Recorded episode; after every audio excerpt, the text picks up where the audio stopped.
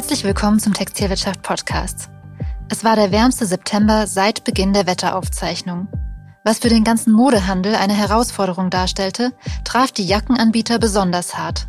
Der schleppende Saisonstart in der Outerwear stellt einmal mehr Timing und Sortimente auf den Prüfstand. Sind Winterjacken im Mainstream im Juli passé? Und dreht sich künftig alles nur noch um Übergangsstyles? Antworten auf diese Fragen hat mein Kollege Sebastian Schwarz, der als Redakteur im Menswear-Team unter anderem für das Thema Outerwear zuständig ist. Er hat mit vielen Händlern und Herstellern gesprochen und sie gefragt, wie sie das anspruchsvolle Segment wieder auf die Spur bringen wollen. Davon berichtet er mir jetzt. Mein Name ist Charlotte Schnitzspahn.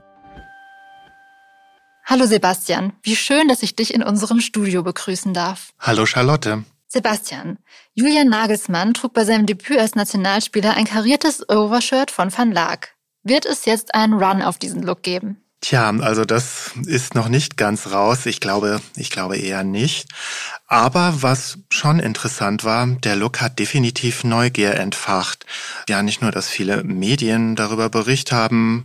Es war schon auch, glaube ich, in der Öffentlichkeit hier und da was, worüber man sich unterhalten hat. Ja, und wir haben ja auch schon in der Vergangenheit das ein oder andere Mal erlebt, dass ähm, so ein Bundestrainer für viele Männer auch ein modisches Inspirationsvorbild sein kann. Allerdings äh, war das Modell von Van Laak, wenn wir jetzt nochmal darauf zurückkommen, auch etwas teurer mit einem Preis von über 300 Euro, nicht gerade günstig. Jetzt soll es ja sogar für einen guten Zweck versteigert werden. Also daher glaube ich nicht, dass jetzt viele Männer genau nach diesem Modell suchen werden und sich eins kaufen werden. Aber das Overshirt ist zumindest jetzt schon mal Gesprächsthema geworden, vielleicht bei dem einen oder anderen. Und im Handel wird ja ohnehin schon seit längerem darüber geredet.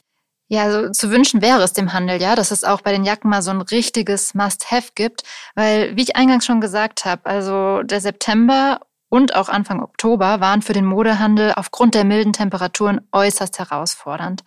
Vor allem für den Jackenkauf konnten sich vermutlich noch nicht so viele Männer begeistern lassen, oder? Ja, das stimmt absolut. Ähm, und das ist leider jedes Mal anders. Man kann ja das Wetter nie voraussagen. Viele Händler hoffen natürlich auf einen kühlen Saisonstart, der das Jackenbusiness so richtig ankurbelt. Das war diesmal definitiv nicht der Fall gewesen. Die Männer haben sich für alles andere interessiert, aber für die dicken Jacken noch nicht so richtig. Was allerdings nicht heißt, dass überhaupt gar keine Jacke verkauft worden ist.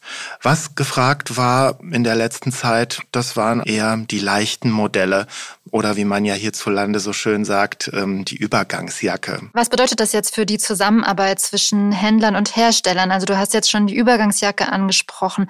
Wird es dann eine neue Gewichtung geben oder gibt es Diskussionen darüber oder auch über neue Timings. Ja, absolut. Also das ist auch ein Phänomen, was man jedes Mal dann beobachten kann, wenn es schwierig für die Jacke läuft. Dann wird natürlich immer wieder in der Branche diskutiert, war das Timing richtig?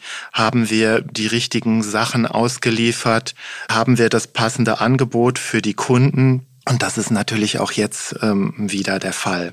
Also die Frage, die sich stellt, lautet, was brauche ich wann, von wem und in welcher Größenordnung?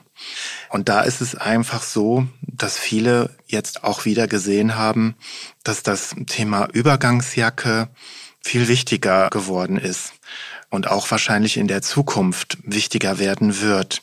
Schon in der Vergangenheit konnte man beobachten, dass leichte und kürzere Jacken Anteile gewinnen in dem Segment.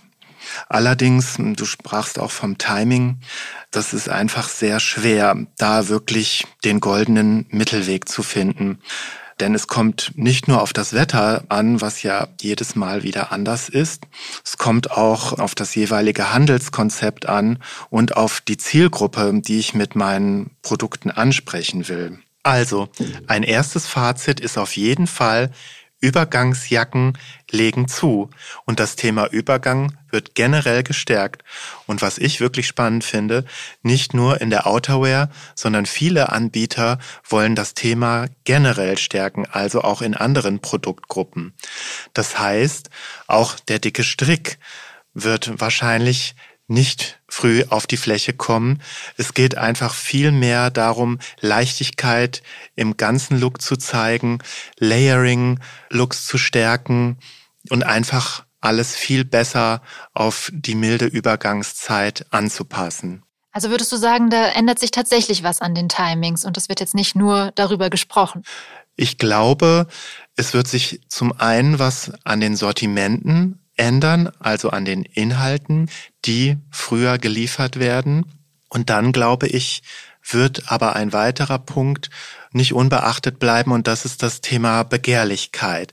Denn wir dürfen nicht vergessen, es gilt nicht nur das richtige Produkt zum richtigen Zeitpunkt zu zeigen, sondern vielleicht auch früh Begehrlichkeiten zu wecken. Und das geht dann schon auch mit besonderen Produkten, die vielleicht nicht unbedingt schon direkt tragbar sind, aber einfach wirklich was hermachen.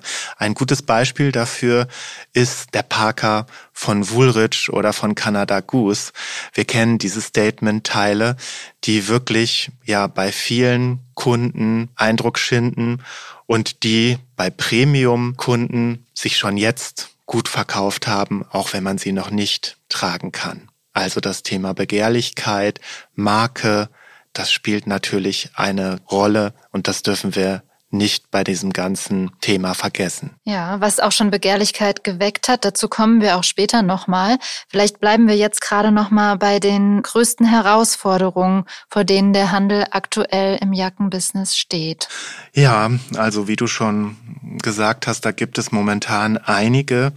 Es geht einfach jetzt in den nächsten Wochen und Monaten bis zum Jahresende darum, noch so viele Jacken wie möglich zum vollen Preis zu verkaufen.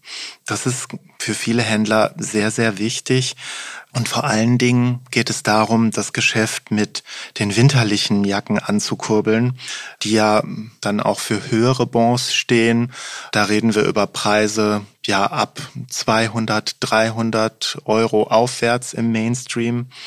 Ja, und ähm, da ist es ganz wichtig, dass es nicht zu hohen Abschriften auch kommt. Aber so viel Zeit bleibt da gar nicht mehr, oder? Mhm. Weil die ersten schon mit Sales starten. Ja, genau, da hast du vollkommen recht. Also erstens gibt es jetzt schon Anbieter, die Mid-Season-Sales veranstalten. Und da reden wir nicht nur über ja, vertikale Player wie Zara und H&M, auch Platzhirschhäuser machen schon Werbung mit Mid-Season Sales und da sind auch schon Jacken mit im Angebot dabei. Also ja, es droht jetzt schon vielen Jacken Reduzierungen und damit auch ähm, eine geringere Marge. Und die ist ja gerade in der aktuellen Zeit sehr, sehr wichtig für den Handel, um die Kosten zu decken, die ja jeder hat und die sehr hoch zurzeit sind. Hm. Wie sieht die Lagersituation gerade aus? Ja, das, das kommt hinzu. Das ist auch ein Phänomen, was man beobachten konnte zu diesem Saisonstart. Ähm, es haben in den vergangenen Monaten viele Anbieter äußerst pünktlich geliefert. Viele Händler waren es von der Corona-Zeit, in der es ja mitunter zu sehr großen Schwierigkeiten in der Supply Chain gekommen ist, noch gewohnt, dass man auf die Jacken warten musste. Jetzt ist es so, dass viele Modelle schon äußerst früh geliefert worden sind, manchmal schon einen halben Monat früher als erwartet und die Lager jetzt voll sind nicht nur mit leichten Jacken und Übergangsjacken, sondern auch schon mit der winterlichen Ware, die jetzt schon einige Monate entweder auf der Fläche oder im Lager hängt und ja, die dringend weg muss. Ja, das bindet natürlich enorm viel Kapital, gerade bei so einer Produktgruppe. Einige Jacken, wir haben es am Anfang schon gesagt, sind ja aber auch schon gekauft worden. Vielleicht sprechen wir jetzt mal über die. Also welche Styles und welche Labels konnten denn trotz der warmen Temperaturen punkten? Ja, also ähm, vor allen Dingen waren natürlich Modelle beliebt, die man jetzt auch schon sofort tragen konnte, ungeachtet des Wetters. Und das waren vor allen Dingen Hybridjacken, also so Kombinationen aus Nylon, Sweat und Strick, Hoodies oder Jacken mit Stehkragen, die man drinnen wie draußen tragen kann. Dann gehörte natürlich auch das Overshirt zu einem der beliebten Aufsteiger im Handel, für das sich schon einige Männer interessiert haben. Ja, und Namen, die bei den Männern ziehen, das sind unterschiedliche, allen voran Wellenstein. Das ist so einer der Namen, die wirklich ja immer noch bei vielen Männern für starkes Begehren sorgen. Aber auch Bugatti, Camel Active, PME Legend, Casamoda und Marco Polo waren erfolgreiche Labels im Handel. Zu den Styles. Was ist denn mit dem All-Time-Favorite Leichtdaune? Den hast du jetzt gar nicht erwähnt.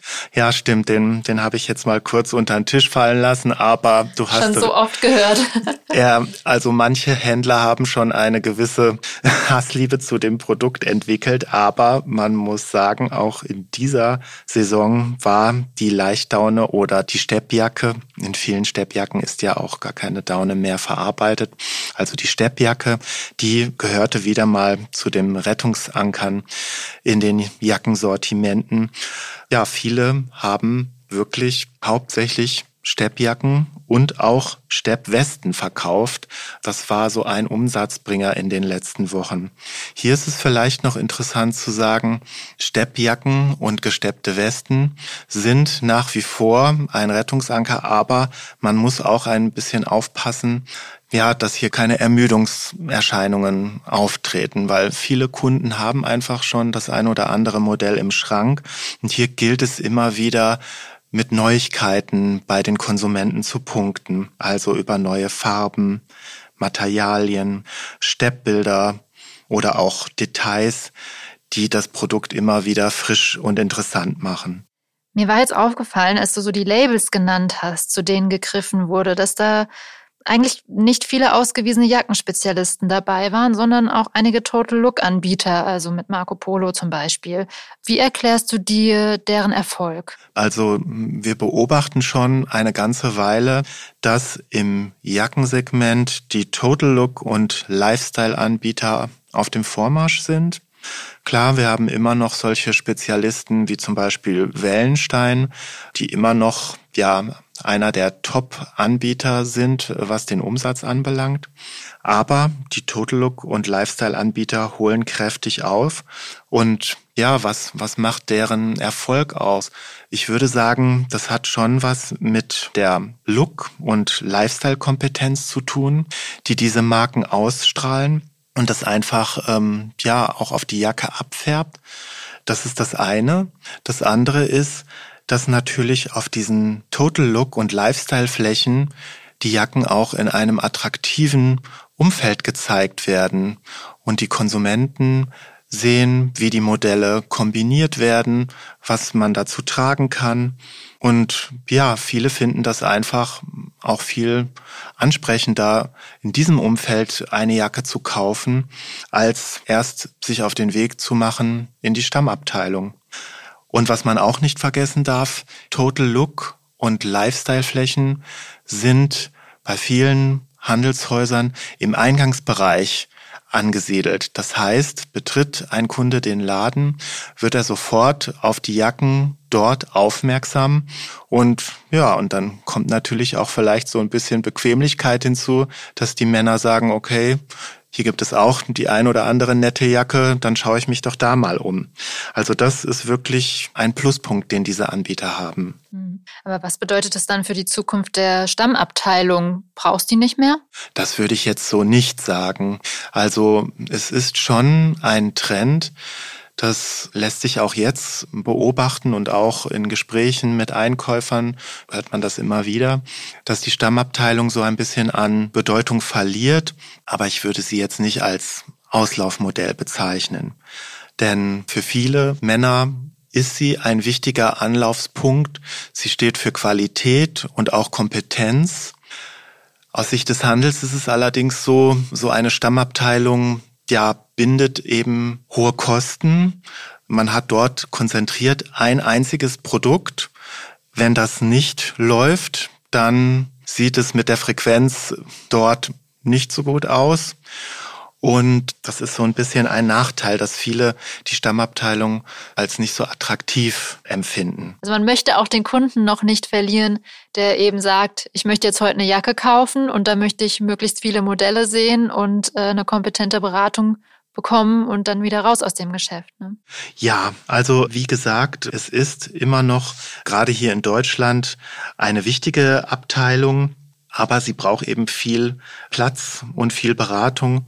Und der Trend geht eher dahin, dass man sie verkleinert zum einen oder dass man auch versucht, sie attraktiver zu machen, indem man andere Produkte integriert, dass man selbst Kilux oder Themen inszeniert, um einfach dann ja von dieser doch schon eher langweiligen Ärmelparade wegkommt, die man ja immer noch vielerorts antrifft. Es ist ja auch ein Thema, was nicht nur Händler, sondern eben auch die Industrie umtreibt. Du hast ja auch auf beiden Seiten recherchiert. Worauf setzen denn die Hersteller in Zukunft, um begehrlich zu bleiben? Ja, also ähm, da gibt es natürlich Überlegungen und Strategieansätze. Über einen haben wir schon gesprochen, das Thema Übergang. Das ist etwas, was viele Anbieter bewusst stärken werden, zum Beispiel Marco Polo, die gesagt haben, dass sie ihr Sortiment noch stärker danach ausrichten wollen. Es dreht sich aber nicht nur um das Thema Übergang, sondern es dreht sich auch um das Thema Begehrlichkeit. Und da gibt es auch Ansätze, da vielleicht noch etwas zuzulegen. Also zum Beispiel Strelsen, vielleicht ist es dem einen oder anderen aufgefallen. Die haben zu diesem Herbst eine, ja, ihre ikonischen Jacken nochmal neu aufgelegt. Die Swiss Cross Jacke, vielleicht kennt sie der ein oder andere. Sie kommt jetzt in einem ganz neuen, überarbeiteten Gewand daher, aber auch zu einem stolzen Preis von über 500 Euro. Aber sie kann auch einiges und ja, es gibt anscheinend Männer, die dann für so ein Teil, was vieles kann, auch bereit sind, mehr auszugeben. Also da ist Strelser mit dem Preis nach oben gegangen? Nein, nicht unbedingt. Also diese Jacke, die hatte immer schon ihren Preis gehabt. Die fahren eher die Strategie, dass sie sagen, also alles Leichtdaune und Stepp, das kann es nicht sein. Wir wollen uns differenzieren. Und das kann man dann eben auch nur, indem man besondere ausgefallene Produkte liefert. Und die haben mitunter dann natürlich auch einen Premiumpreis, aber sie glauben daran, dass es auch dort Kundschaft gibt, die sich dafür im Mainstream interessiert. Auf der anderen Seite ist natürlich auch zu beobachten, dass es die Gegenbewegung dazu gibt. Also zum Beispiel Casamoda, der jetzt erst seit einigen Jahren im Jackenbusiness mitmischt. Dort ist es so, da will man zu diesem Herbst so richtig in das Geschäft mit winterlichen Jacken einsteigen, mit Parkas und Funktionsmodellen. Und da lautet die Devise nicht über 200 Euro. Also das ist so ein bisschen der Gegenentwurf, weil wir wissen alle, die wirtschaftlichen Rahmenbedingungen sind schwierig aktuell. Die Inflation ist auch immer noch sehr hoch. Naja, und da rechnet sich dann so ein Casamoda aus, dass es durchaus auch viele Konsumenten gibt, die an einer Winterjacke interessiert sind, die keine 500 oder 600 Euro kostet, sondern nur bis 200 Euro geht. So ist deren Ansatz, neue Anteile in diesem Feld zu gewinnen. Ja, je nachdem, auf welche Zielgruppe man da setzt. Genau. Was hat denn, also wir haben schon darüber gesprochen, was sich gut verkauft hat von den Sachen, die sich jetzt schon verkauft haben. Was hat aus deiner Sicht in den kommenden Wochen noch Potenzial? Also, wie gesagt, alle hoffen auf die kälteren Temperaturen, auf ja, dann in ein paar Wochen vielleicht auch sogar winterliches Wetter und auf eine steigende Nachfrage nach dickeren Jacken, also vor allen Dingen die winterlichen Parkas, die Funktionsjacken, die Two-in-One-Modelle, die vielleicht innen drin noch eine schöne Weste oder eine Lightdowne haben, allerdings dann mit einer Funktionshülle verstärkt sind oder vielleicht sogar einem, einem kompletten Parker, der oben drüber getragen wird oder einem Mantel. Dann gibt es auch die Pufferjacken, also sozusagen das Federbett to go, also die ganz voluminösen Styles, die auch wärmend sind und gleichzeitig was hermachen. Das sind so die Modelle, auf die jetzt so der Handel in den nächsten Wochen und Monaten hofft und mit denen man dann wahrscheinlich als Konsument dann auch auf dem Weihnachtsmarkt Eindruck schinden kann. In welcher Jacke werden wir dich denn diesen Winter sehen, Sebastian? Ach, also ich glaube, ich gehöre auch zu denen, die auf das Thema Stepp und Leichtdaune setzen. Einfach weil das so ein praktisches Modell ist, was man wirklich zu sehr vielen Angelegenheiten tragen kann.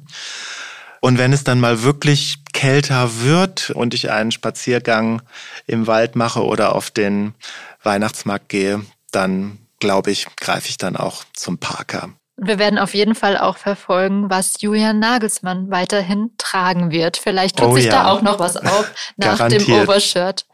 Ja, vielen Dank, Sebastian, dass du uns diesen Überblick gegeben hast, wie das Geschäft mit der Outerwear gerade läuft. Sehr gerne. Vielen Dank, dass ich hier sein konnte. Danke für deine Zeit. Das war mein Kollege Sebastian Schwarz und das war der Textilwirtschaft Podcast. Falls Ihnen gefallen hat, was Sie gehört haben, dann lassen Sie uns gerne ein Like da und abonnieren Sie uns. Mein Name ist Charlotte Schnitzspahn. Danke fürs Zuhören und wenn Sie mögen, bis nächste Woche.